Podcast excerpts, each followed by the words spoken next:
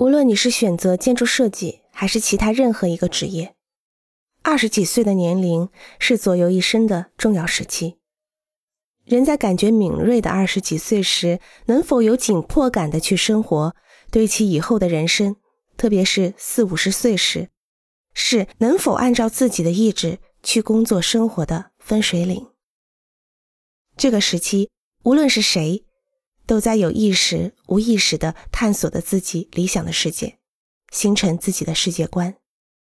也可以说是在塑造自己。对我来说，二十几岁同样是自我意识形成与人和社会交往碰撞的重要时期。我出生于一九四一年，二十几岁时正值二十世纪六十年代，那是一个动荡的年代。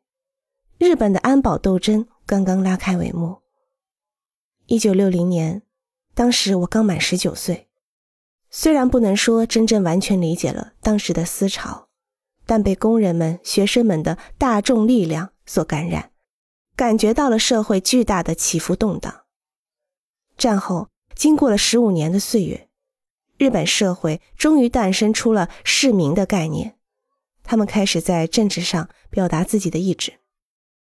愤怒的市民将国会议事堂前的广场围得水泄不通，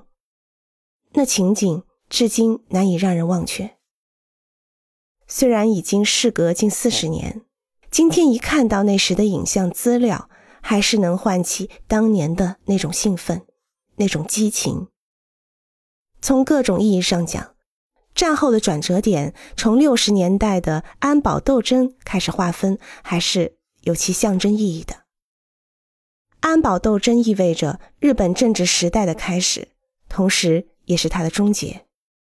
从那以后。日本开始追求富有而不知疲倦的发展经济，